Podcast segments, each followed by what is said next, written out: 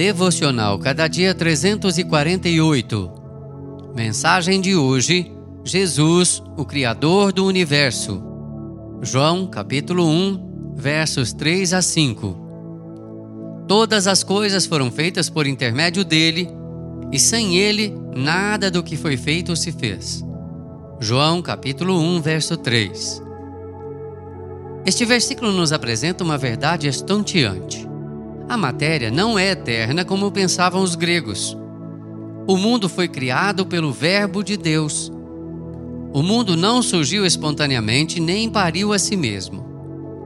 O mundo não é produto de uma mega explosão cósmica. O caos não produz o cosmos, nem a desordem produz a ordem. Este vasto universo, com movimentos tão harmônicos e leis tão precisas, não é produto do acaso. O mundo não é resultado de uma evolução de milhões e milhões de anos. Falta a teoria da evolução, a evidência das provas.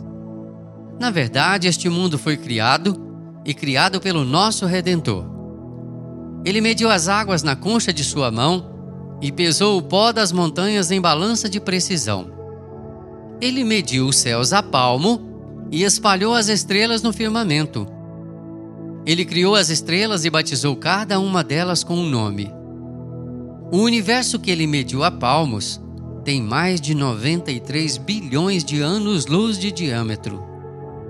As estrelas que ele espalhou e as chama pelo nome são mais numerosas do que todos os grãos de areia de todas as praias e desertos do nosso planeta.